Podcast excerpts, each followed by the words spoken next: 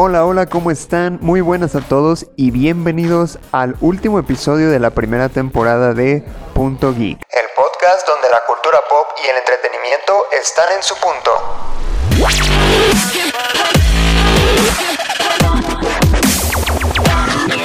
El día de hoy y para este final de temporada tenemos preparado un, un especial terrorífico para todos los amantes del terror.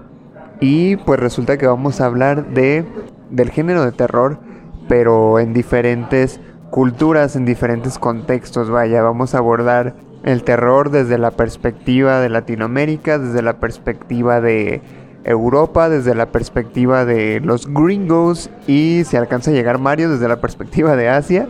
Pero bueno, me encuentro con mis compañeros Emanuel Martínez y Daniel Castellanos, perdón, se me fue tu apellido. Stupid. perdón, perdón. Eh, y bueno, estamos esperando a, que llegue Mario a ver si se alcanza a, a, incorporar. Chicos, bienvenidos, ¿cómo están? Muy bien, muy bien, muchas gracias. Un, pues vaya, un Halloween covidioso, ¿no? Un Halloween encerradito, pero pues aún así toda la festividad que no falte, ¿no? Ya, ya aquí con el, con el maratón que nos aventamos, con el extraño mundo de Jack, ¿no? Que las películas de terror que todo el mundo recomienda. El exorcista, ¿no? Así que viene siendo como ya el mi pobre angelito de, Halloween. No puede faltar. Entonces, ah, se, ve, se ve interesante de todos modos, para pasarla a gusto en casita viendo pues lo mejor que tiene esta festividad, ¿no? Sí, buenas noches a todos. Buenos días, buenas tardes a la hora que escuchen el, el podcast. Este sí, un, un, Halloween fuera de lo común, ¿no? Con esta, esta famosa eh, pandemia. Si los jaliscienses teníamos pensado hacer fiesta de disfraces, pues no, justo estos días nos dijeron, ¿saben qué? En la noche el coronavirus pega más fuerte y en la noche no sale nadie. Entonces, este, si tenías fiesta planeada, pues ya ni modo. Este, pues vamos a tener este especial de terror, como decías Luis, aquí en, en Punto Geek, hablando de películas de terror, hablando de leyendas que, que existen en distintas partes del mundo. Ya lo dijiste, de Europa, Estados Unidos, América Latina, Asia. Este, el terror a nivel mundial, vaya.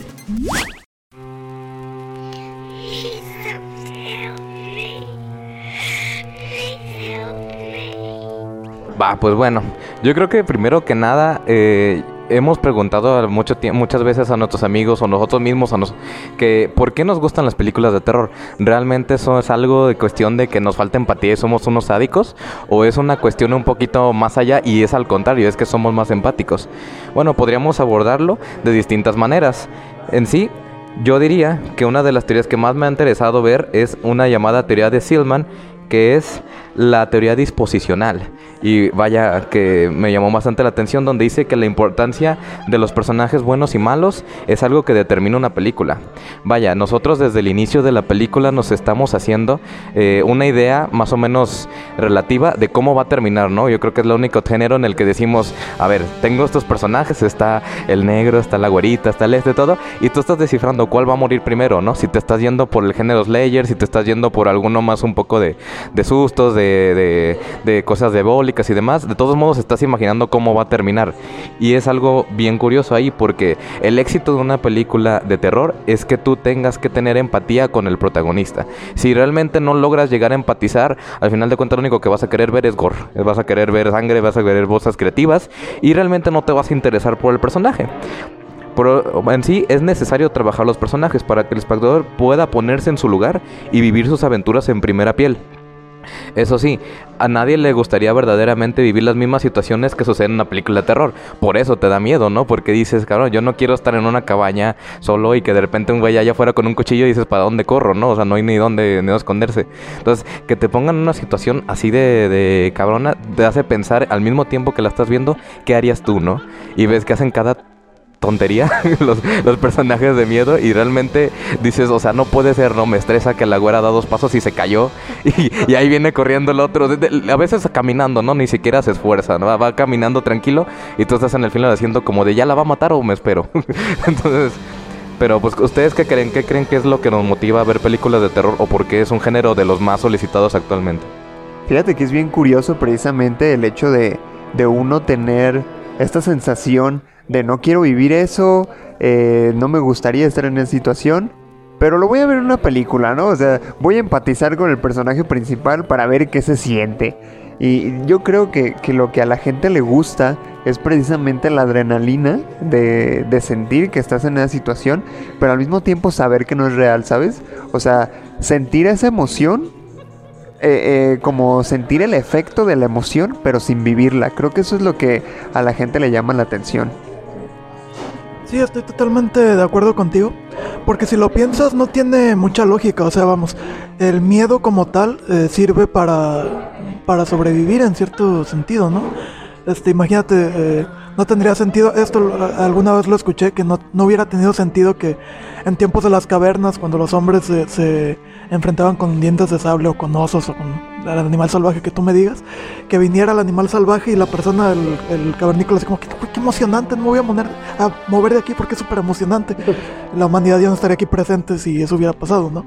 Creo que tiene que ver con lo que dices, o sea, esta parte de, está esta, esta secuencia, esta escena terrorífica, pero al final es una escena frente a una pantalla, sé que no lo estoy viviendo realmente, porque si lo estuvieras viviendo realmente no, no, no te quedarías ahí, ¿no? Saldrías corriendo o huirías de la situación, ¿no? Desde un animal salvaje hasta un asesino que se te aparezca en la noche, hasta lo que tú me digas, un asaltante, no sé. Este, entonces sí, de acuerdo contigo, Luis, esta parte de, sé que no lo estoy viviendo, por lo tanto voy a dejar que mi mente o mi cuerpo se llenen de la adrenalina del miedo porque peligro real no hay, ¿no? Fíjate, esa es una, es tener empatía con el protagonista y querer interesarte porque esté bien, pero realmente también en sí mismo, esa teoría en sí, no, no, no me convence el por qué queremos ver una película, por ejemplo, de, de Slayer, ¿no? Donde sabemos que la protagonista o los protagonistas van a matar. Entonces, si queremos empatizar con ellos, ¿por qué disfrutamos que los maten a, a final de cuentas, ¿no? Entonces también está la de transferencia, que expone que a medida que ocurren sucesos contrarios a nuestras expectativas, se van generando un malestar empático. Y a su vez, hay una reacción fisiológica nuestra consecuente. ¿Qué quiere decir esto? Que van sucediendo cosas malas a los personajes y nosotros se va reforzando más la idea de decir, quiero que le pase algo bueno, pero está viendo tanta cosa que no sé si va a pasar. Entonces, ¿qué pasa? Genera un efecto en el que al final es muy satisfactorio cuando el, protagonista lo logra o se salva de todo lo que pasó y genera esa sensación de, güey, estuve al filo del asiento, estuve todo el rato viendo cómo morían y moría gente y este cuate se está rifando y al final si lo logras como de, ah, descansas. Ese alivio libera, según este estudios, un nivel de serotonina muy alto, que es una cuestión ya comparada a una adrenalina, incluso a un deporte extremo, ese tipo de adrenalina o de, de químicos que hay en el cerebro es lo mismo que ver una película de terror que de veras te emocione. Prácticamente es igual. Entonces, por eso, ese tipo de adrenalina, por más que suframos y que estemos casi casi llorando ahí en el asiento, la neta es una sensación muy, muy, muy chida que ningún otro género de película te puede hacer pasar. O sea, en pocas palabras, vemos películas de terror para drogarnos. Bueno, pues creo que esto funciona como un preámbulo perfecto para lo que les quiero compartir. A mí, pues me tocó hablar del género de terror eh, desde la perspectiva europea. Es, es, justo señalar que pues este género, en el, al menos en el cine, surge con el mismo cine, ¿no? Y, y a lo mejor indirectamente porque cuando los, los hermanos Lumière crean la primera película, en, creo que fue en mil, 1896, la película se llamaba La llegada del tren y, y, fue muy, muy impactante para las personas, ¿no? Realmente la película era solo eso, un tren llegando a una estación. Pero las personas se asustaron, güey. O sea, Creyeron que venía un tren. Sí, sí, sí. No, no sabían que era el cine, no sabían que era una película. Entonces, ven llegar el tren y la gente cree que se va a salir de la pantalla para atropellarlos. Y pff, se, se vuelven locos todos, ¿no? En sí no podemos decir que es una película de terror, pero en Europa fue cuando empezó precisamente, eh, o, o, que empezó el, el género de terror en el cine a dar sus primeros pasos porque precisamente eh, en diciembre de, de, ese mismo año, de 1896, George Méliès, quien también es conocido por dirigir la película de Viaje a la Luna, que es eh, la, se podría decir que la primera película de ciencia ficción, este hombre también estrenó una película titulada La Mansión del Diablo. Esta es considerada la primera película de terror y particularmente en Francia, particularmente Francia es considerado como el pionero de este género. De hecho, el mismo Méliès estrenó años después El Diablo del Convento en 1899 y El Diablo Negro en 1905. Este tipo estaba traumado con los diablos, entonces no sé, a lo mejor a él le daban mucho miedo y dijo, quiero compartir mi miedo por los diablos, entonces a ver qué sale, ¿no? Pero lo interesante, eh, o, donde podemos decir que que inicia el, género de terror estrictamente fue en Alemania, ¿no? En el expresionismo, que, que, era una corriente artística del momento, fue, sirvió como base para muchas películas de terror de la época.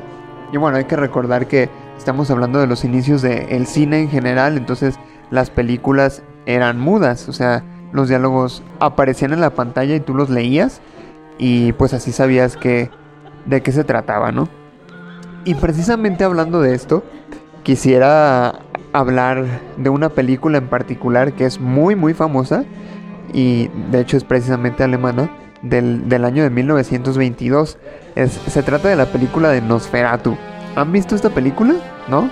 Yo la vi precisamente cuando estaba haciendo esta investigación me, topé con esta película. Había escuchado de ella, no la había visto. Me puse a verla, de hecho está en YouTube.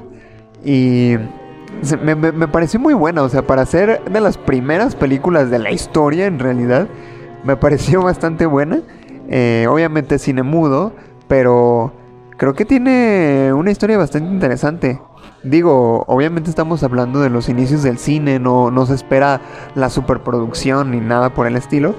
Pero para la época creo que estuvo muy bien. De hecho, eh, incluso ha tenido varias referencias dentro de la misma cultura pop. Una de las más famosas es en, el capítulo este de terror de Bob Esponja, donde sale alguien prendiendo y apagando la luz y resulta que era Nosferatu, ¿no?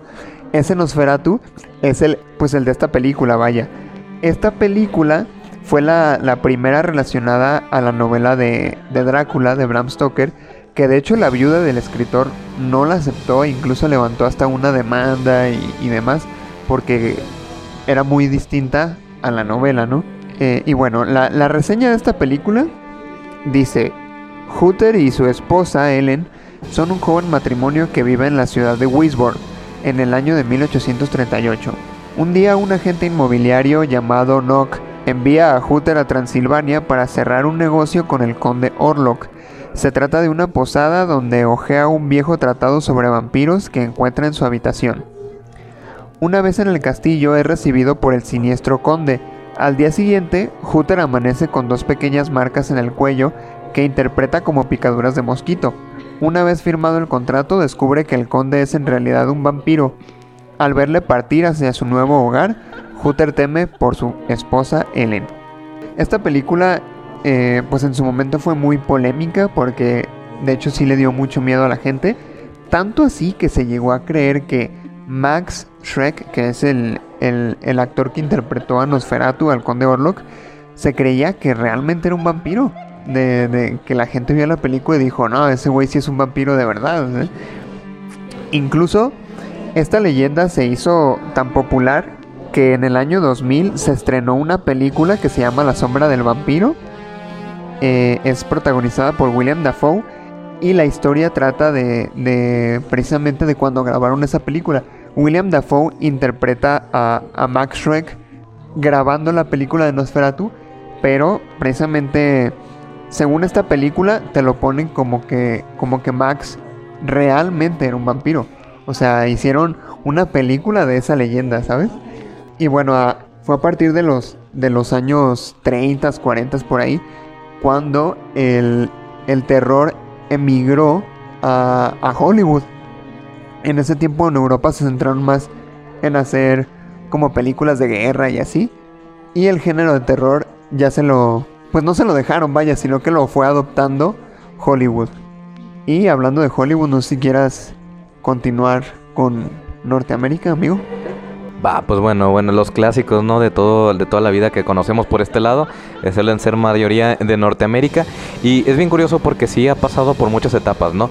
Yo creo que la primera que podemos decir del cine norteamericano de terror vendría siendo Frankenstein y este y películas basadas en libros de, de, terror como lo mismo que decíamos de Drácula también la primera adaptación fue allá por 1910 y locura es que esas películas no tenían sonido, todavía no tenían ningún sonido, entonces realmente acudían al decir a la cuestión del manejo de luces, el decir los, los claroscuros y demás, entonces jugaban con eso para poder asustarte y mostrar bestias, ¿no?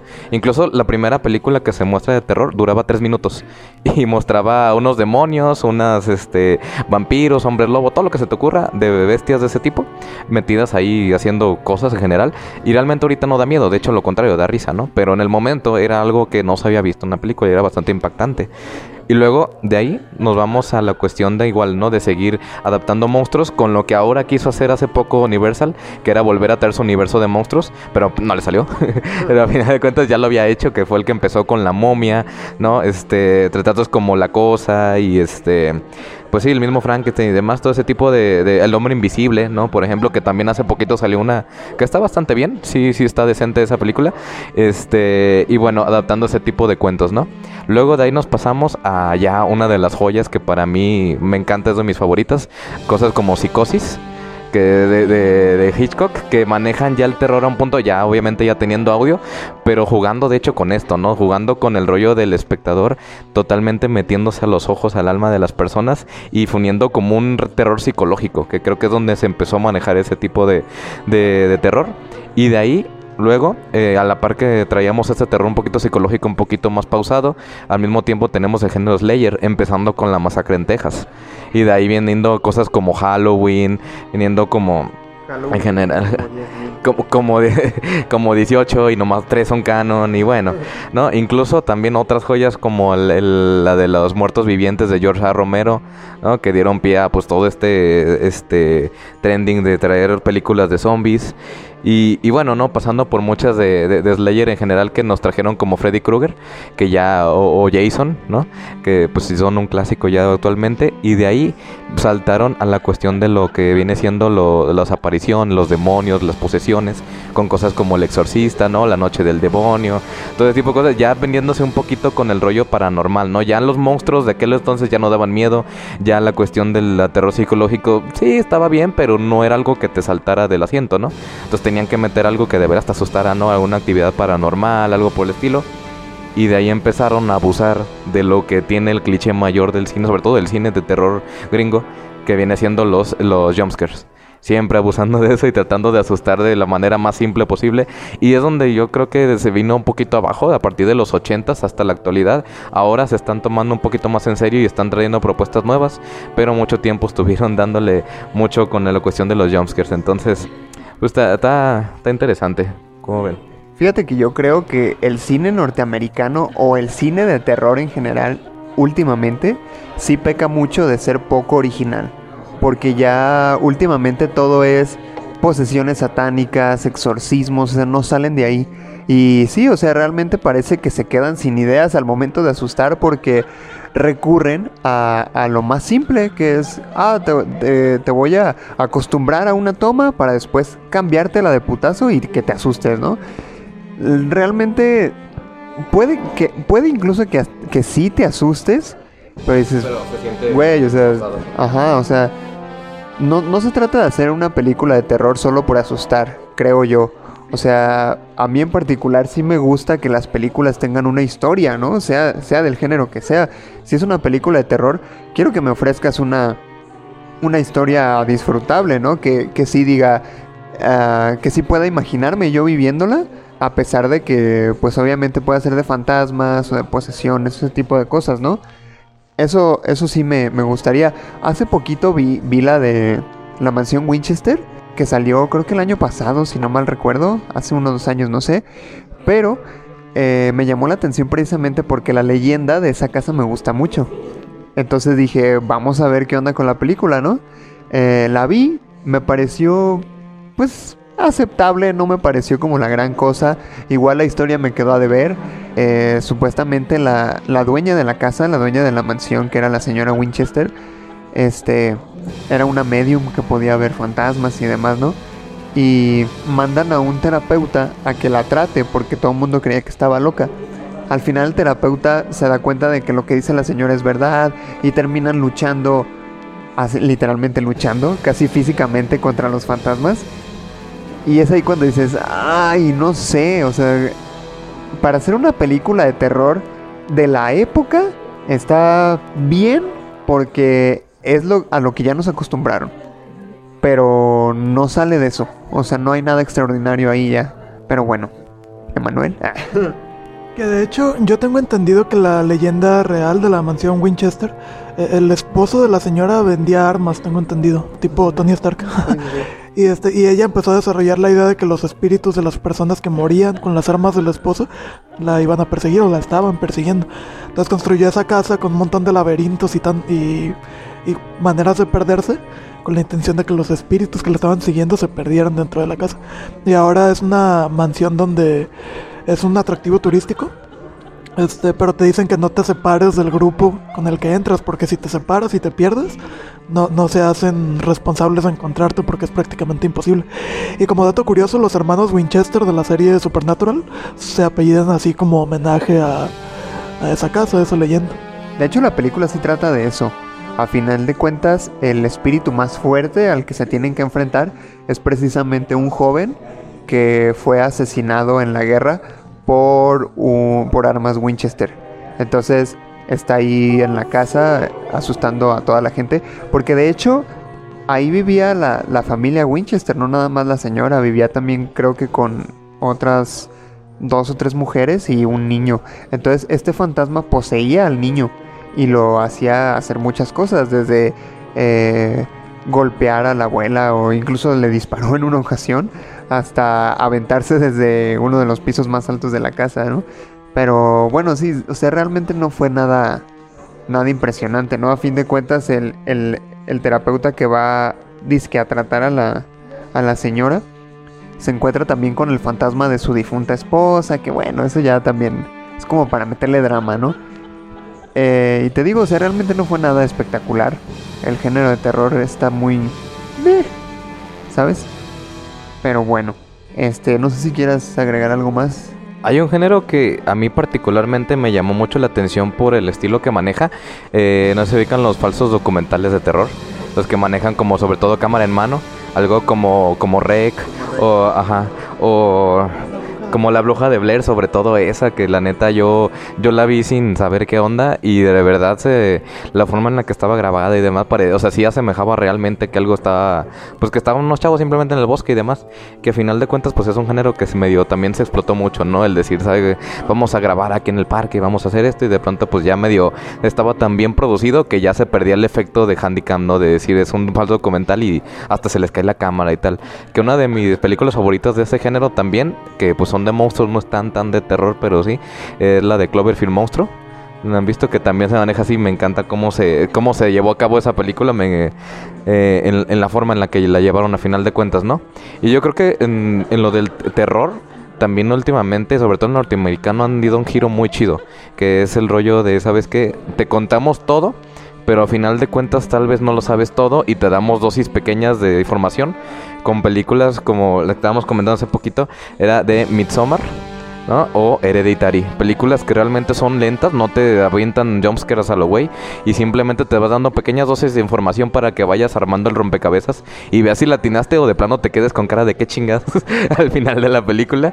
Y, y- te quede esa expectación todo, todo el rato, pero no te aburre porque todo el tiempo estás como tratando de hacer ese, ese, ese, ¿cómo se llama? Ese enchufe en tu cabeza de ¿le entiendo o no le entiendo? Entonces, se me hace bastante interesante esa propuesta y pues ojalá haya más así, ¿no? Algo, algo se me hizo bien curioso también, no sé si vieron la película de Get Out. Si no la han visto, también la recomiendo mucho. Es como mezclan muy curioso la cuestión de la comedia con el, con el terror. Y, y es un rollo que sí te deja como medio extraño, una sensación muy rara. Que no sabes si tienes miedo o te sacaste de onda por lo que estás viendo. Pero que realmente yo creo que vale mucho la pena. Que ah, por ahí también hasta nominaciones tuvo y demás. Entonces es ba- bastante la sorpresa que llevó esa. Esa y No Respires. También otra que se me hizo bastante interesante de... Creo que esa es argentina. De un, un director argentino. Entonces, también esa sería muy buena que también es de lo mismo, ¿no? Que te van dando pequeñas dosis un poco hasta que al final explota todo. Sí, fíjate, ahorita que mencionas eso, vi una película en Netflix que se llama La Perfección. No sé si lo ubiquen. Es más o menos de. Es más o menos de eso también. O sea, me, me recordó un poco la de la de Get, Out. Porque eh, es igual, o sea, va, va transcurriendo la historia de la película. Y tú no sabes ni qué pedo. Este. Tú no sabes ni qué onda. Y al final, cuando todo ocurre, dices, ay cabrón, qué, qué-".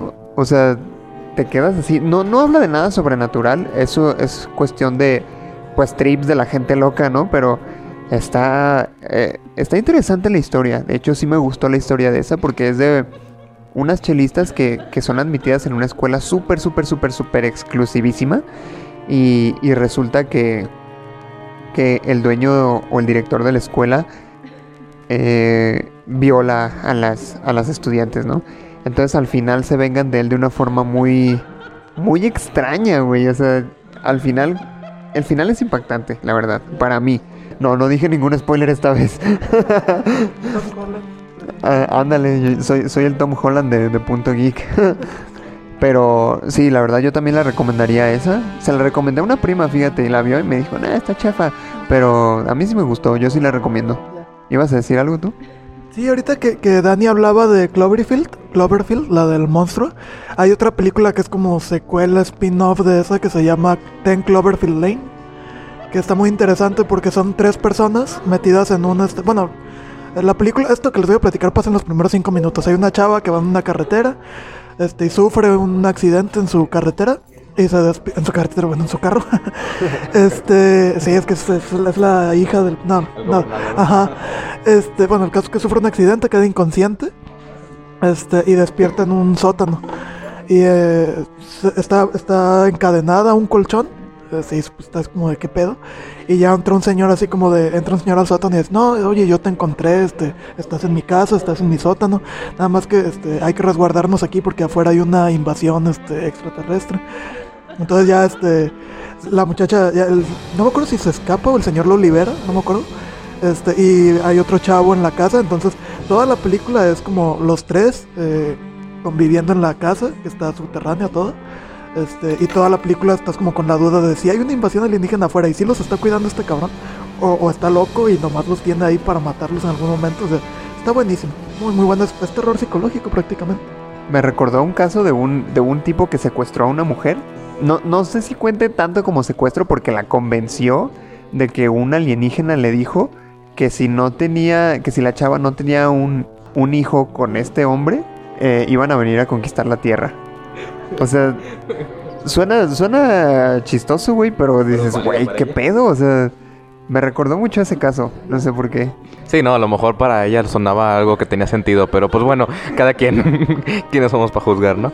Pero sí, fíjate eso, o sea, esa película también, yo, yo creo que lo mejor era, es, es no, no buscar curiosidad, no nada, o sea, tú llega, ponla y ya está, y descubre el final, ¿no? Porque el final la neta sí te deja como de qué chingados, porque toda la película te la manejan como la película de The Room, si la vieron esta, no, no la, la de la peor película de de la historia, no, la otra, la del...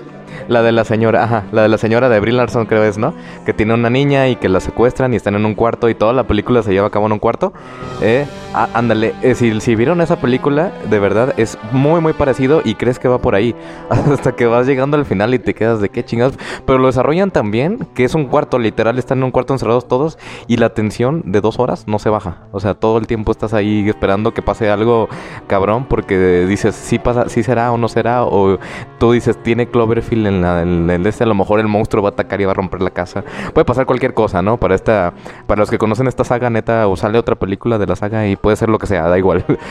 Entonces, está bastante bueno ese, ese rollo. Que como otro dato curioso de, de esta película de Ten Cloverfield Lane, este, esta película no tenía en un principio cuando empezó producción, escribieron el guion, etcétera, no tenía nada que ver con Clover, Cloverfield, perdón, hasta que llegaron con Bad Robot, se llama la productora, que es la productora de, de, de este J.J. Abrams, que había sido el director de la primera del productor, no me acuerdo.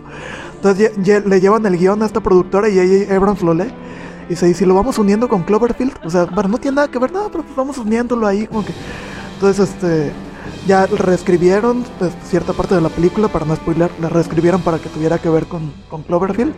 Este, y ya, le pusieron Ten Cloverfield Lane, pero en un principio no tenía nada que ver, era otra cosa. Justo hablando de Cloverfield, hay una película que iba a ser de Cloverfield, pero al final siempre no. Y se sostuvo por sí sola. eh, dirigida y escrita por John Krasinski. Este cuate, si vieron The Office, pues ya se la saben, ¿no? El buen Jim. Este, pero este cuate trajo Un lugar en silencio. La cual es una película que me fascinó y la vi hace poco apenas. Yo tuve mucho tiempo queriendo verla. De repente Netflix me dice, aquí la tienes, pues vámonos, ¿no? Y y créeme que yo veía de repente las reseñas y demás de gente que, que, decía que la veía y literalmente si alguien mordía una papita en la, en la sala, todos lo volteaban a ver feo y casi casi le mentaban la madre. Porque cómo estás haciendo ruido, no ves que te calles. y era un, clima bien chido, un clímax en el que todo el mundo cooperaba y nadie compraba palomitas o cosas que crujieran. Porque pues nos va a matar el monstruo, ¿no? y literal. Y, y, está bien chido porque es una película que tiene un guion de tres hojas. O sea, literal, no tiene yo creo que de 20, 25 líneas toda la película y te genera una tensión bien cabrona. Que justo pues uno anda triste, ¿no? Porque iba a salir este año, pero pues se atrasó hasta marzo del siguiente. Entonces, pues, eh, ya que. Pero pues lo mejor, ¿no? Porque va a tener un poquito del origen, un poquito del, de continuidad de secuela. Entonces, a ver qué tal, se ve bastante buena. Fíjate que ya que hablamos de, de películas de terror, particularmente de Norteamérica, que de hecho yo creo que fueron los que sentaron las bases, bueno, no las bases, sino que los que definieron o redefinieron más bien el género de terror, ¿no? Cuando, cuando hablas de terror, de películas de terror clásicas, te remontas que a Freddy Krueger, ¿no? Halloween, Chucky, este, El Exorcista, El Resplandor, incluso que por cierto es una joyita. Por ejemplo, hablando del Resplandor particularmente, fue una muy muy buena película. Pero hace poquito que salió la de Doctor Sueño, no sé, o sea, me gustó, pero no la veo como secuela del Resplandor. O sea, y, bien pudo funcionar separada, ¿eh? Porque a fin de cuentas no me pareció una película de terror. Me pareció más eh, como de suspenso, ¿no? Ajá, algo así. Pero terror, mm, no.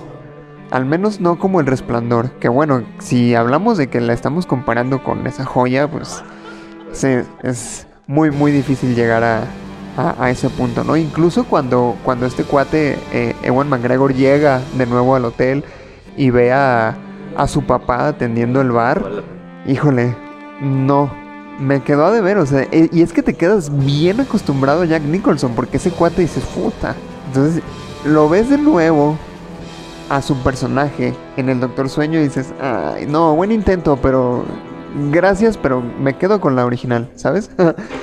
y bueno, creo que, que hablando de, de, géneros, del género en particular, Estados Unidos sí es un referente muy fuerte. A pesar de que cada región tiene su propia perspectiva del terror, ¿no? Estados Unidos ya tiene como predefinido lo que es el terror. También lo mismo de ahí derivó, ¿no? O sea, de su género Slayer, que fue de los más populares en el mundo en general. De ahí se vieron relegadas un poquito, ¿sabes? Que ya no somos de las premier, ya no somos de la sección chida. Vámonos a la sección de las películas de serie B.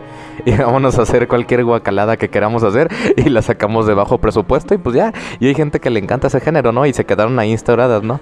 Eh, y, está también chido. Pero por ejemplo, lo que decías de la de Doctor Sueño, yo también la vi. Y como película separada es buena. Sí funciona. Excepto una escena que me reí bien, y no pude, que no sé si, si la vieron, entenderán, eh, la cuestión de que una, la señora esta, la villana, de repente vuela como si fuera Peter Pan por arriba de las nubes y todo y llega hasta el otro cuarto, dije, no, ya, no puedo, no, esto, esto es muy, muy mal. Pero en general, fíjate que el final, la atmósfera, como Evan McGregor regresa como a la, como que sí toma el papel y dice, pues sí soy yo, yo es el, el niño de aquel entonces y demás. Y, creo que es digna. O sea, sí, no se puede comparar con algo que hizo Kubrick, pero creo que toma, le trata de convencer a dos personas, ¿no? Tanto a, Kubrick, a los fans de la vieja película, como los fans del libro, que era lo que se quejaba Stephen King de, güey, es que como adaptación no funciona. Pues cambiaron tanto la historia que sí lo hicieron muy bien, pero no era de acuerdo al libro. Entonces eso era lo que le, eh, le molestaba a Stephen King. Y si se fijan, si leyeron Doctor Sueño, esta película se parece mucho, se apega mucho más a la novela de lo que hizo El Resplandor. Entonces se, se, queda en medio entre convencer a los fans del libro y los fans de la película y pues queda ahí a medias, eh, leve. Entonces, pero pues era, eh, eh, sí, era algo muy fuerte, ¿no? Sacarle una secuela, algo que ya quedó en, en, la, en la cultura en general, ¿no? Incluso se me hace bien curioso, ¿no? Por ejemplo, en la de Resplandor lo que nos gusta mucho a nosotros es la progresiva locura que va tomando Jack Nicholson a través de la película, cómo se va notando y yo hago un poquito como en paréntesis decir qué tan delgada es la línea de lo que es terror y lo que consideramos más como un drama psicológico o así. Por ejemplo, Joker que a final de cuentas es más o menos el mismo paso de decir se va volviendo, va adoptando la locura, va progresando. Es más o menos lo mismo, pero hay un punto delgado en el que la atmósfera te hace que sea una película de terror o que sea un drama. Entonces hay algo bien curioso ahí, los efectos que toma tanto la sonido, ¿no? Yo creo que es algo muy importante el, el cómo ambientas, ¿no? De repente se oye la musiquita del de, del exorcista, ¿no? O si oyes el, el ki, ki, ki, ma, ma, ma de, de, de Viernes 13, ¿no? Todos esos tipos de sonidos que últimamente las películas ya no lo hacen, ya no hay un soundtrack memorable que digas, bueno, mames, por ejemplo, Heredit- Hereditary o algo así, el soundtrack que tiene... No, nadie se acuerda de su soundtrack porque la neta no meten notas así especiales, simplemente es la trama ya. Pero antes sí te dejaban en la mente de, el- la- ajá, en la misma psicosis, el- todo lo que hacía Hitchcock y Kubrick y demás, trataban de dejarte en la mente el sonidito, la forma en la que si entra el asesino, el tan, las campanas, el este, o sea, cosas que te hacían identificarlo, que era lo muy chido del cine clásico de terror. Así es, mi estimado. Y bueno, creo que sería bueno eh, pasar a- al cine, de- o más bien al género de terror de, de Latinoamérica, que también suena muy interesante. Emma, ¿qué nos tienes preparado al respecto? Pues fíjate que en, en Latinoamérica hemos tenido bastante en cuanto al terror, llámese películas, leyendas. De hecho, Guillermo del Toro empezó con una película que se llama Cronos, del 93, creo que es más o menos. 93, que es una película de, pues sí, es un tipo sobrenatural, vampiros más o menos. Este sale Ron Perlman, el que hizo a Hellboy. Sale en esta película con dirigida por por Del Toro. Este, la cultura latinoamericana en cuanto al terror ha, ha llegado ya a Norteamérica, ahorita que hablábamos de Estados Unidos. Este, ya, bueno, ha llegado como tal, la calidad ya es otra cosa.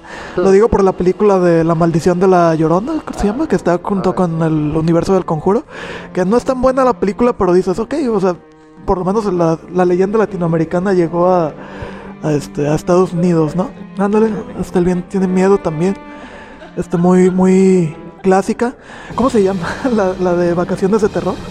Con. No, es una broma. Con Pedrito Fernández de los 60. No, por eso les digo que es una broma. Esperaba que me siguieran la corriente, pero alguna vez la vi, está muy mala. Muy, muy mala. Fíjate que, que más, más que películas de, de terror en Latinoamérica, a mí lo que me llama la atención son las, las leyendas o las adaptaciones que se hacen de, de cosas que han hecho los norteamericanos incluso.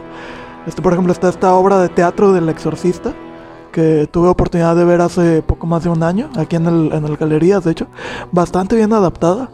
Este, ya casi no recuerdo la película, la vi de muy, este, de muy niño, entonces no, no les puedo decir apegada o no a la película, pero la obra de teatro recomendadísima, tenemos La Dama de Negro también, que también la vi hace... Está bien el teatro. ¿eh? Sí, la- también la vi hace 3, 4 años en el Galerías, que es una obra muy curiosa por el hecho de que Es un monólogo, ¿verdad? s- prácticamente sí, son dos personajes que te van dejando como que todo a la, a la imaginación. O sea, ellos te van contando como ciertas cosas y ya tú en tu mente vas, vas armando como esos huecos que ellos te van dejando. Entonces eso es lo que la hace, la hace interesante. Pero en Latinoamérica tenemos sobre todo lo que son leyendas. No muchas leyendas este, de fantasmas, de seres sobrenaturales, perdón. Este, en México tenemos la famosa Llorona, que ya hablamos un poco de, de ella, ¿no? La mujer que, que ahogó a sus hijos, ¿no? De, de- en un río. Este, y ahora vaga llorando por, por los pueblos y ciudades de México. ¿Quién, ¿Qué mexicano no ha escuchado esa, esa leyenda? Pero lo curioso es que también está muy presente en lo que es Centroamérica y el Caribe con ligeras variaciones, pero si tú te vas a Costa Rica, Guatemala, Nicaragua, Puerto Rico, a donde tú me digas de Latinoamérica, conocen la leyenda de, de La Llorona. Y no es como tal de que, ah, sí, la leyenda de México. No, ellos tienen como su, su propia versión, ajá, su propia, ándale, sí, su propia versión, este, eh, ahora sí que centro, centroamericana, ¿no?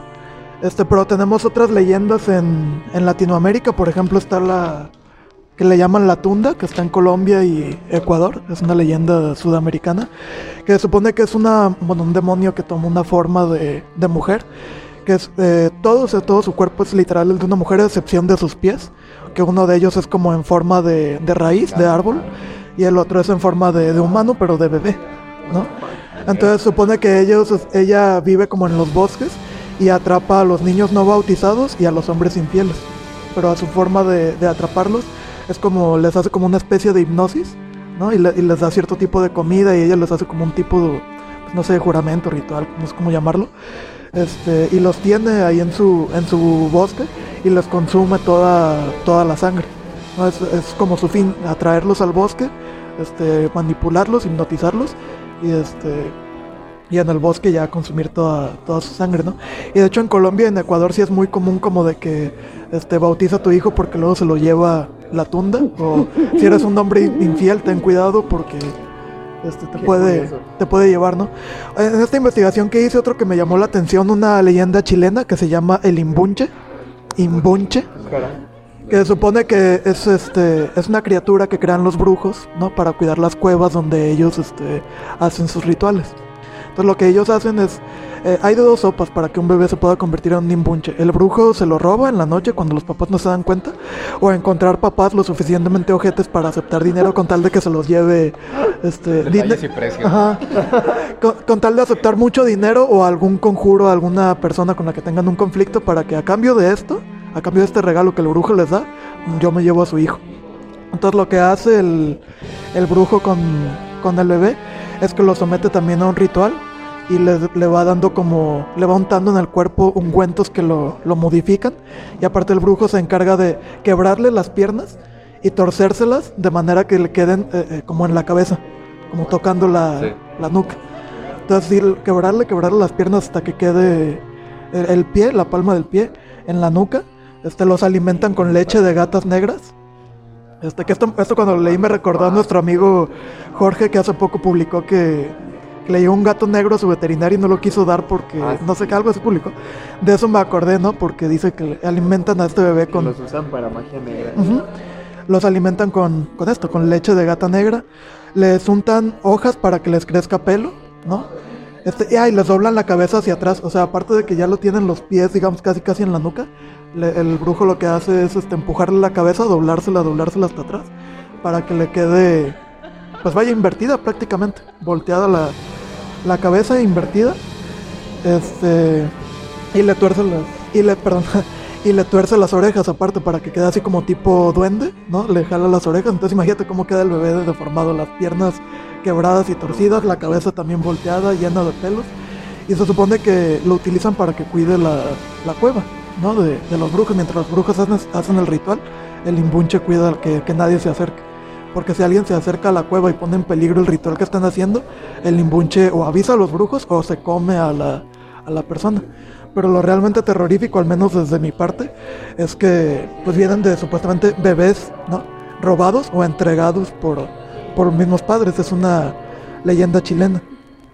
Este, ándale, pues latinoamericano, imagínate.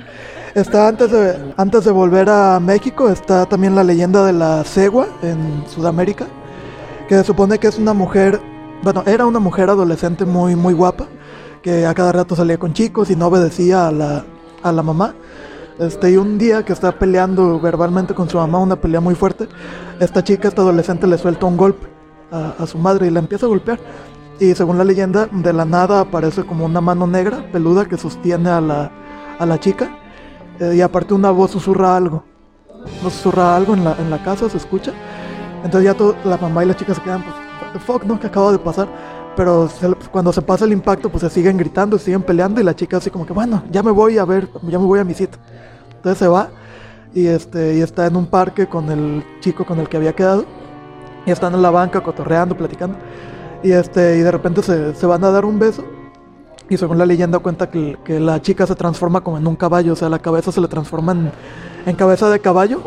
Ajá, pero, pero sin carne, o sea, es como el, como el esqueleto del caballo y aparte también la- las manos y los pies, las piernas, se, se le transforman en, vaya, en caballo, pues.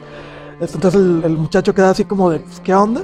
Y sale, sale corriendo. Entonces ya la chica, este, hay un lago ahí cerca del, del parque, según tengo entendido, y se ve en el reflejo del, del agua y pues ya ve, ve qué onda y ahora se supone que es un espíritu que vuelve este, a, su, a su forma humana de, de chica hermosa y seduce a los hombres que se pierden en los bosques y ya que los tiene a su merced se vuelve a transformar en esta, en esta criatura, este caballo y se los, se los come vivos, se supone.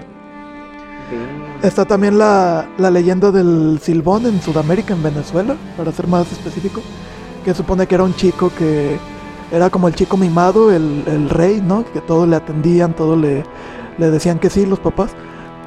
Hasta que un día este, él pide como cierta carne para cenar cierto tipo de carne así como muy lujosa y llega de la escuela y resulta que la mamá no se lo, bueno, los papás en general no se lo habían este, preparado.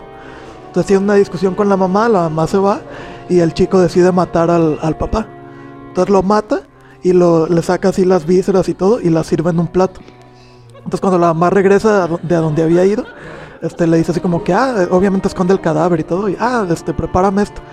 Y la mamá se le hace raro, pero empieza a preparar las cosas. Y de repente así como que, ¿y tu papá? ¿Y tu papá? Y empieza a tener, a percibir la señora como olores extraños, a, lo que yo entendí. Y pues ya se da cuenta que, el chico había matado al papá y que lo que estaba cocinando eran los, los decesos, digamos, los, eh, órganos del papá. Entonces, este, supone que ah, el chico es este maldecido por, obviamente por haber hecho lo que lo que hizo. Ah, su abuelo lo castiga, el papá de su papá lo castiga, lo amarra en un árbol y le da latigazos, así como a Jesucristo, digamos, lo, flagela, este, y después lo queda maldito el chico. Y supone que la leyenda del Silbón es que es un, ser, que es este chico ya deformado, que se convirtió como en un gigante de, de 6 metros, algo así, que también se pasea en los bosques, no sé qué trauma hay en Sudamérica con los bosques, este, pero que supone que se pasea en los bosques con este, con un este costal en el hombro que lleva los huesos del papá en el costal. Y se supone que si tú escuchas, es curioso porque se supone que si tú estás en un bosque y escuchas el silbido cerca de ti, este, estás a salvo curiosamente. O sea, este, este, me huyendo porque está por ahí el silbón, pero estás a salvo. Eso si lo escuchas cerca, el silbido, pero si lo escuchas a lo lejos, si escuchas un silbido a lo lejos, ya valiste gorro. Porque es como una forma que él tiene supuestamente de, engañarte. Entonces, este, si lo escuchas a lo lejos, ya valió y se supone que te agarra y te arranca la cabeza de un, mordisco y te saca los huesos y los mete a su, a su costal. Sí, pues son leyendas, este, básicamente que estuve investigando de, de Sudamérica. Este, y bueno, en México también me llamó la atención que está la leyenda de la penitente, que se da mucho en metrópolis como Guadalajara, la Ciudad de México, Monterrey, que es, muy dada en, los taxistas, pues como muy conocida, que supone que ya en la madrugada se encuentran a una viejita en calles abandonadas o calles donde ya no hay tráfico por la hora. Y pues ven a la viejita y pues qué onda, entonces la viejita, este, ellos se detienen y ya ah, es que voy a mi casa este, ¿cuánto me cobra? Ya sube la, señora. Y le dice, ah, pero primero antes de llevarme a mi casa, por favor lléveme a tal iglesia. Ya la llevan a la iglesia y como que la señora se mete a la iglesia y se regresa. Ahora llévenme a esta. Total que un mendigo viaje dura horas. Hasta que ya después del recorrido de varias iglesias, ya es como que ahora sí, lléveme a mi casa, les dice la viejita, lléveme a mi casa, que es dirección tal. Y ya cuando llegan, la viejita, ah, déjenme, voy por el dinero se mete a la casa y la señorita, la, señora nunca vuelve, no vuelve, no vuelve, hasta que el taxista, taxista perdón, se desespera y va y toca la puerta. Entonces ya cuenta la leyenda que, les abre una muchacha, una señora. Este, ah, oiga, es que traje una viejita aquí, me tuvo por toda la ciudad que llevándola a iglesias y pues se metió aquí a la casa por el dinero para pagarme el viaje y pues de hace dos horas no sale. Y que usualmente ya les dicen, no, ¿sabe qué? Pues, era mi mamá o era mi abuela, no sé, este, pero murió hace años. Esa, leyenda la aplicaba a mi hermano para no pagar el taxi y ahora ah, hay que empezar a, hay que empezar a aplicar eso este ahora, que no va a haber este camiones hay que aplicarlo no pero leyendas de México y Latinoamérica que hay de, terror.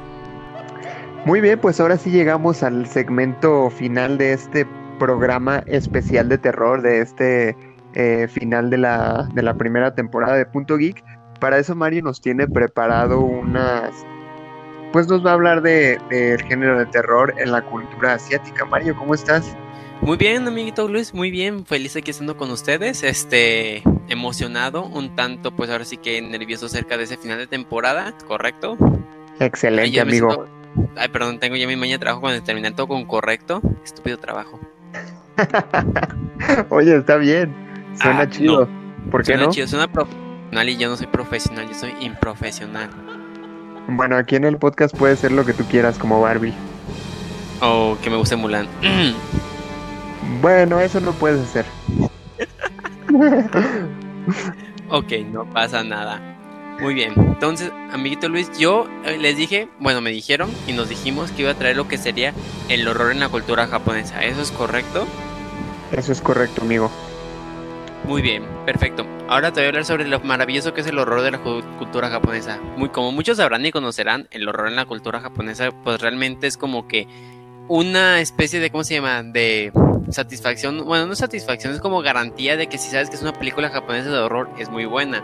Esto porque realmente los este el terror japonés o conocido también como J horror por Japanese horror, muy originales por su parte Claro, siempre. Fueron, con, por supuesto que sí, fueron los que comenzaron como a innovar con como lo que fue esa cultura, pues bueno, estas películas de terror y que después los occidentales tomaron aparte. De hecho, por ejemplo, lo que, lo que sucede con los japoneses es que ellos se enfocan mucho con lo que sería el terror psicológico y la tensión. ¿A qué me refiero con eso? Significa que se, se centran mucho en el terror psicológico de los personajes. Esas, no tanto como el, los fantasmas y los efectos, sino como por ejemplo el ambiente que te va generando la película, la tensión que sientes en cada momento, que es lo que te mantiene ahora sí que con los pelos en punta y en que en cualquier momento te hace saltar y sacarte un buen pedo y decir, ah, ya vale madre esto. Sí, de hecho, los norteamericanos han llegado a adaptar historias eh, asiáticas, ¿no? Como fue El Aro, como fue La Maldición, que hay como sus versiones norteamericanas. Exactamente, sobre todo lo que es el aro. De hecho, el aro fue uno de los más conocidos que tiene por parte de lo que es de el horror. De hecho, el aro es como, ahora sí que la película japonesa original se llama Ringu. Sí, como The Ring, el aro. Y de hecho, esa película tiene secuela, solo que tiene bastantes diferencias. Porque lo que sucede mucho con lo que es la del aro es que tomó lo que sería lo. Se enfocó mucho a los yurei, que son los fantasmas japoneses. De hecho, los fantasmas japoneses eh, representaban mucho con el pelo negro, este largo que cubría la cara, lo que era obviamente el color blanco de la piel y un, un vestido blanco muy largo. Si te fijas, es lo como se representa la niña del aro. Ajá. Y estos eran como fantasmas muy comunes, los cuales se podían representar porque estaban buscando alguna especie de cuestión de venganza, porque obviamente atormentar a gente que los ofendieron o que, por ejemplo, durante un suicidio, los culpables de que la orillaron a suicidarse eran los culpables. Entonces el fantasma no descansaba hasta acabar con ellos o lastimarlos, o sea, como devolver aquella cuestión que ellos le realizaron de daño para que así pudieran descansar en paz. Sí, y también lo mismo sucede con lo que es eh, la cuestión de lo de la maldición. La maldición se va enfoca también mucho de los que son las leyendas. Es que mira, los japoneses se basan mucho en lo que son fantasmas, tradiciones y leyendas. De hecho, si quieres buscar leyendas urbanas, Japón es el lugar ideal para que tengas un montón de ahora sí que babosadas que la gente se inventa y que obviamente después los occidentales toman y los agregan a ellos para obviamente hacer lo que uno está viendo en lo que son sus películas, sobre todo, últimamente ya son series por parte de Netflix, si te fijas que están empezando a adoptar en series de terror, pero sí, como que realmente los occidentales tomaron, pero al final de cuentas mucho de lo que es la adaptación occidental, pues lo vuelve más light porque uno es por el público y el otro porque realmente quieren agregarle un poquito del tono occidental, que son como que ahora sí que, sobre todo las películas americanas, que es como que el, el romance incluido dentro de la película que nunca puede faltar. Ay, sí, eso es enfermizo. Pero oye, ahorita que estamos hablando precisamente de la pues de la cultura asiática y más particularmente de la de los japoneses, ellos son muy específicos para todo, ¿no? Y, y incluso hablando de este tipo de cuestiones como de leyendas urbanas, tienen un montón. El otro día me estaba dando cuenta que tienen un montón de espíritus y un montón de ese tipo de cosas de las cuales ser leyendas, ¿no? Porque, por ejemplo, están los yokai, que son como fantasmas, pero que no son fantasmas. Y luego están también los ghouls, que son como zombies, pero que no son zombies como los conocemos. Y bueno, tienen como, como su concepto muy definido para cada cosa. Y acá es muy diferente, ¿no? O sea, tú ves un cadáver caminando y dices, es un zombie, o sea, te vale madre si hay como subgéneros o algo así, para ti es un zombie, punto, ¿no? Sí, sí, exactamente. Es que mira, lo que ocurre mucho con los que fueron los japoneses es que muchas de sus historias y relatos se remontan desde lo que es la, el periodo Edo y la era Meiji. O sea, realmente son temporadas muy atrás, o sea, desde que eran de que iniciaron con, de hecho, con la obra de teatro. Entonces, realmente, como se han remontado de tiempos muy antiguos y ha ido avanzando, conforme también lo que es la cultura popular que Japón ha obtenido con lo que también es el anime, lo que es el manga, lo que son los videojuegos, todo eso ha sido como ahora sí que un boom de cultura que entre relatos antiguos y relatos novedosos se convierte ahora sí que entre cuestión ya cultural, cuestiones de religiosa, cuestiones de, de ficción, todo eso lo combina, entonces tiene realmente ellos un abanico de temas para crear e inventar y ahora sí que sacar así un sinfín de babosadas. que son muy buenas, realmente son muy buenas, son muy originales, les tengo ahora sí que mis respetos por esa cuestión, de hecho por eso me gusta mucho la cultura japonesa, porque realmente son unos genios en cuestión de creatividad, porque cualquier cosa le sacan este historia, le sacan manga, le sacan película, le sacan anime, le sacan de todo, o sea, literalmente ellos no tienen, no se cansan nunca. Exactamente, de hecho sí me, sí me agrada mucho en cuestión de terror la cultura asiática porque son demasiado creativos, güey, o sea, te sacan historias muy chidas con, con fantasmas o con demonios bastante particulares que dices, güey, eso no se ve en Occidente. Y si se ve, es precisamente una adaptación no tan chida y que a huevo quieren meter otro tipo de cosas, ¿no? Como ya decía, esto del romance, el drama, o sea, cosas que realmente no tienen mucho que ver. Exactamente, sobre todo creo que algo que yo tengo que realmente respetar mucho con los japoneses es el hecho que uno, son muy gráficos, eso sí, no te lo quito, son muy realistas, muy gráficos en cuestión de la película, y segundo, que también es demasiado evidente, es que ellos no buscan algún final feliz, o que a lo mejor últimamente si las películas americanas tienen su final triste o su final donde el malo gana el espíritu malado, pero siempre es como que muy seco, muy aquí, muy desabrido. Aquí no te dejan esos finales donde te sientes hasta molesto porque obviamente valieron madre y el protagonista y todos los que no trataron por luchar, al final no lo lograron, pero o sea, es tan realista a la vez que te hace sentir como creo que es ese terror, donde sabes que no importa lo que hagas, no importa qué tan bueno seas, cuando te toca vas a morir y vas a sufrir. Sí, y aparte ellos, ellos te dan como un toque más macabro, ¿no? Un trasfondo más macabro de todo lo que, lo que ocurre.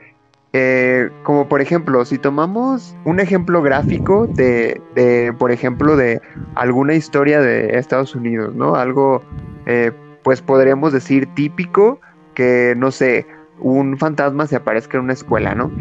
Y lo manejan de una manera, pero si en Asia nos a, a la misma temática, ¿no? Un fantasma se aparece en una escuela se lo manejan de una forma muy distinta y desde mi perspectiva una manera que te da más miedo porque por ejemplo me estoy acordando ahorita de de Corpse Party la, el, el, anime este que precisamente habla de, de eso no de, de, unos fantasmas que están en una escuela. No manches o sea no no es nada común lo que ocurre en, en ese en esa historia.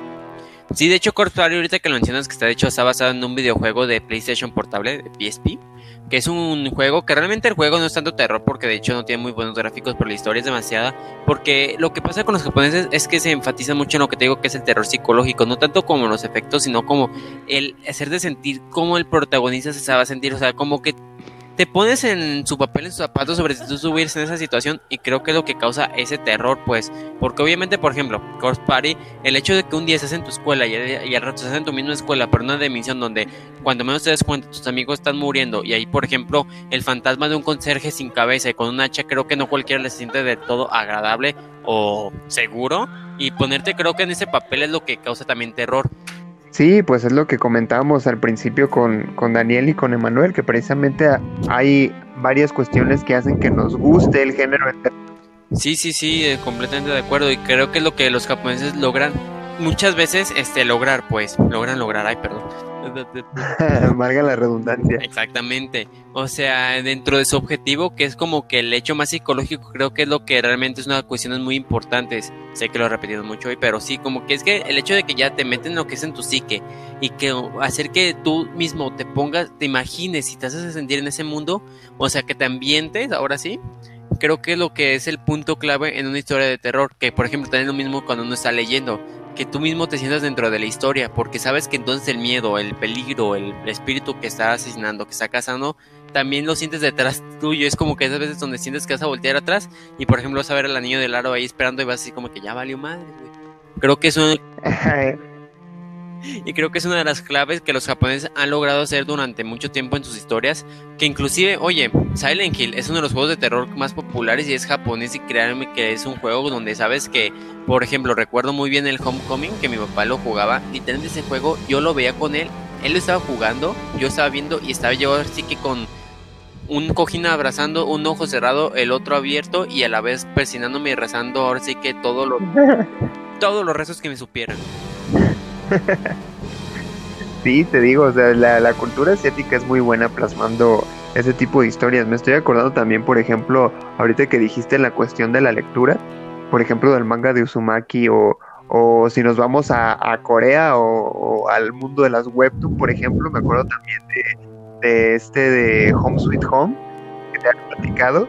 Y, y la verdad, la cuestión de, de terror ahí es que precisamente todo pasa desde, desde, la naturaleza humana, vaya, o sea, no es, no es algo sobrenatural solo porque sí, sino que eh, los mismos sentimientos negativos de las personas, no sé, el odio, el estrés, el resentimiento, terminan volviendo a la gente monstruos de verdad. Y eso se me hace muy chido porque eh, a mí particularmente se me hace original porque no estoy acostumbrado a ese tipo de cosas porque en mi contexto no se manejan tanto ese tipo de cosas. Exactamente, no, y ahorita que mencionas lo que es la cultura también coreana, creo que también los coreanos tienen muy buenas películas de terror, tal vez no tanto como el japonés que se conoce más, pero de hecho los coreanos tienen también lo que son muy buenas películas, donde ahora sí que también los espíritus constantemente están este, acosando, igual tienen muchísimos de ese tema gráfico, que realmente son muy buenas las películas, creo que los asiáticos son creo que de los mejores que dentro de mi perspectiva han sabido manejar muy bien lo que es el género de terror, que se dices, wow, si está muy intenso. Por ejemplo, otro que se puede considerar como género de terror, que es muy, es, muchos lo creo que lo han de conocer, es el de Train to Busan, la de Tren a Busan, la de Netflix. No la segunda, porque fíjate que la segunda no me gustó tanto, pero la primera en general es muy buena. Sí, y fíjate que ahí sí meten también esta cuestión del drama dentro de la película, pero no está forzado, como en muchas producciones eh, eh, de acá de Occidente. Exactamente, creo que es que el drama ahí es un dano más realista, tiene una tiene así que un este una mayor justificación, ¿no? Porque, por ejemplo, aquí en Tren, tu, Tren a Busan, básicamente la justificación de todo el drama es la necesidad del papá a proteger a la hija. Creo que es algo que todo el mundo puede llegar a entender. Porque obviamente el hijo o hija de una persona es su mundo entero y el protegerlo en un mundo donde ahora está siendo devastado por zombies, creo que es más que justificable todo lo que está sucediendo en la película no como muchas películas occidentales que es el típico romance juvenil de chicos de secundaria calenturientos los cuales van a un bosque y termina un asesino por cuestiones de la serie de destino y por alguna leyenda cazando a todo el grupo. Si te fijas, este es el, básicamente el género que se abarca en muchas películas americanas. Sí, y de hecho también algo muy característico de las películas occidentales, y no solo de terror, ¿eh? de muchas, que, que ven que algo empieza a pegar y sacan película y película y película y película. Por eso hay un millón de películas de Halloween, por eso hay un millón de películas de Annabelle, del Conjuro y todas esas madres que siguen sacando secuelas y precuelas, porque pues a fin de cuentas a la gente le gusta, ¿no? Actividad paranormal y esas madres que también tienen un millón de películas. Pues a fin de cuentas el, el, el factor sobrenatural principal como que se diluye entre tanto de tantas historias similares. Exacto, y sí son buenas las películas, realmente tienen sus películas buenas, por ejemplo, pero creo que se convierten más porque se convierten en una saga y la vez más por la historia de la saga que tanto por el hecho de asustar, porque por ejemplo, yo vi recuerdo cuando vi la de, por ejemplo, El Conjuro, película que la neta yo sí me estaba cagando porque está muy buena, pero después ves, por ejemplo, las demás películas, por ejemplo, también me tocó ver de la que es dentro del mismo universo, la de Annabelle, la del origen. Yo creo que esa película fue como que, eh, sí, no, pues está, buena, está buena, pero se pierde, se pierde ese factor de terror. Entonces, por ejemplo, La Dama de Negro es una película muy buena, que también una de las mejores que he visto de terror que es occidental. Pero hasta donde yo tengo entendido, La Dama de Negro no tuvo secuela. O sea, se quedó como que muy bueno, ahí se quedó y fin del comunicado del mundo. Pero si hubieran sacado más películas de La Dama de Negro, no sé si haya la 2, creo que se hubiera perdido muchísimo esa sensación de terror. ¿Hay, Dama de Negro 2? Mm, no estoy seguro, según, creo que no, creo que no, pero valdría la pena investigar. sí, sería valdría la pena investigar. De hecho, ahorita estoy viendo, sí, sí hay Dama de Negro 2, amiguito. ¿Cuándo salió? Eh, salió, a ver, en el 2014. Ah, chinga, pues ya tiene ratito. Creo que aquí, entraría muy bien esto que estamos comentando de que con una secuela como que ya no pega porque ya no tiene ese factor de innova. Entonces, no, nunca me había dado cuenta que había salido una segunda película de Dama de Negro. Oh, entonces, aquí creo que podemos confirmar ese hecho. Y lo que tienen las películas, por ejemplo, las es que tienen secuelas, pero sus secuelas creo que nunca llegarían a Freddy Krueger contra Jason. Ya no me imagino, por ejemplo, a la del aro contra el del niño de la maldición. ¿Te imaginas esa película por algo japoneses? Creo que jamás existiría. No, creo que no. O, bueno, igual y sí, ¿eh? Igual y sí podría existir algo así, pero desde las adaptaciones sí, americanas. Sí, totalmente una adaptación americana sería como que la maldición contra el aro. Igual y sí hay, a ver, eh, hoy investiga a ver si hay algo así. Investigar. también ya me estoy imaginando como una película así como occidental, sería como algo así como... Eh, la Annabelle contra la huérfana, una mamada así, no, no me sorprendería. Annabelle contra la contra, ándale, contra la Llorona y luego ponemos así entre en la parte de abajo y el regreso de Freddy Krueger a su madre.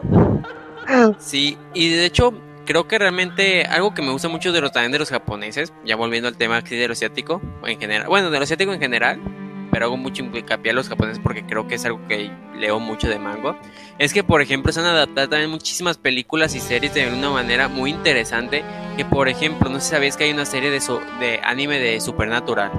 Ah, caray. De la serie de Ajá, Supernatural de la de de. Warner. No Ah, mames, tiene ¿un anime? Y es un anime muy bueno y muy gráfico. Ah, caray, eso no me lo sabía. Y por ejemplo, también me tocó llegar, lega- leer, llegar a leer muchos de los que son de los mangas de adaptación de Resident Evil y realmente muy buenos los que se manejan. Y luego tenemos otras peli otras series, bueno, mangas que por ejemplo ya tú ya comentaste anteriormente como Uzumaki, que realmente creo que Uzumaki se lleva de cajón entre los más bizarros y más buenos que uno puede llegar a leer por parte de este Junji Ito. Que por cierto, decirte que mangaka es un todo lo contrario a lo que escribe, bueno, a lo que dibuja, a lo que realmente es su vida. Entonces realmente creo que es, por, su par- por parte de ellos, creo que el género de terror está muy bien llevado, han sabido cómo innovar y de hecho creo que han sido gran parte de lo que serían muchísimas referencias y este, ¿cómo se puede decir? Inspiraciones a muchísimas otras películas y series que uno llega a ver, inclusive en lo que son cosas, cosas como videojuegos, como por ejemplo el juego de The Fear, también que es muy bueno, el de Silent Hill, que es otro que dices a su madre, qué juego tan bueno. Entonces creo que han sabido cómo hacer una dejar su granito de arena en muchísimas adaptaciones e inspiraciones que uno llega a ver hoy en día. Totalmente de acuerdo. Pues bueno, eh, muy, muy interesante todo lo que han compartido todos. Eh, yo la verdad, si tengo que escoger, definitivamente me quedaría con el, el terror asiático. Pero bueno, definitivamente creo que en todos lados hay historias bastante buenas, ¿no? Mario, no sé si quieras eh, agregar algo ya para concluir. Pues mira, yo quería agregar dos cosas. Uno, que realmente hay que valorar, apreciar todos los que las películas, no hay que ahora sí que simplemente enfrascarse en una sola cosa. Ahora sí que todos las todos los géneros tienen sus puntos buenos, tienen cosas que a uno lo sorprende, sin importar ahora sí que a dónde pertenezcan, correcto, así como el occidental tiene sus películas que son muy buenas que uno pues sabes qué, obras maestras en cuestión de terror, las que son las latinoamericanas también han sido muy buenas y también lo que son las asiáticas. Entonces creo que al final de cuentas todas tienen su punto bueno y siempre van a encontrar lo que sería una joya entre tantas películas que hoy en día existen. En- bueno, no solo películas, entre tanto material que existe hoy en día, creo que van a estar sus joyas. Entonces creo que lo importante es apreciarlo y compartirlo a alguna otra persona que quieras que conozca un poquito de ese mundo, que le guste, ¿verdad? Porque es una persona que solo ve Barbie, creo que no le va a gustar este tipo de películas. Y Exactamente. me faltó la segunda ¿Y qué más? ¿Qué y más? la más importante, Adelante, amiguitos, perdón. a final de cuentas, y hoy en esas fechas que la pandemia es muy complicada y las situaciones son muy difíciles, les pido de favor que vean y aprecien Mulan en live action, por favor. Really, nigga? Ok, creo que eso último voy a cortar en la edición, pero gracias por tu comentario. Nada, no te crees. Perdón, se tenía que decir y se dijo. Bueno, pues cada quien, cada quien tiene sus gustos. Bien, pues este, creo que hemos llegado al, al final de este episodio, al final de este especial de terror y de la primera temporada. Les agradecemos muchísimo de verdad a todos los que nos han escuchado, no solo en este capítulo, sino a lo largo de esta temporada, a lo largo de todo este año que llevamos ya en Punto Geek, ya casi cumplimos un año, por cierto. Y pues bueno, no- le- les agradecemos muchísimo. La verdad es que este podcast ha tenido muy, muy buena, muy buen recibimiento por parte de todos ustedes que nos escuchan. Este, eh, vamos a volver ya para el próximo año con una segunda temporada, por supuesto. Vamos a traer cambios, vamos a traer sorpresas para todos los que nos escuchan. Y pues bueno, no me queda más que darles las gracias. Eh, vamos a seguir activos con, con nuestro blog, con nuestras redes sociales, que por cierto también el blog está teniendo muy, muy buen recibimiento, va creciendo muy bien. Y pues bueno, vamos a estar ahí publicando varios artículos, vamos a procurar de, de- de publicar más seguido también ahí en el blog. Y pues nada, eh, les los invito a que nos sigan en nuestras redes sociales, que nos pueden encontrar como Punto Geek Podcast en Facebook, punto guion bajo geek guion bajo podcast en Instagram, punto guion bajo geek en Twitter y punto geek podcast en YouTube también. Me despido, yo soy Luis Montes Soy Daniel Castellanos. Emanuel Martínez. Y yo soy Mario López. y nos escuchamos en la siguiente temporada de Punto Geek. Muchas gracias. Besitos.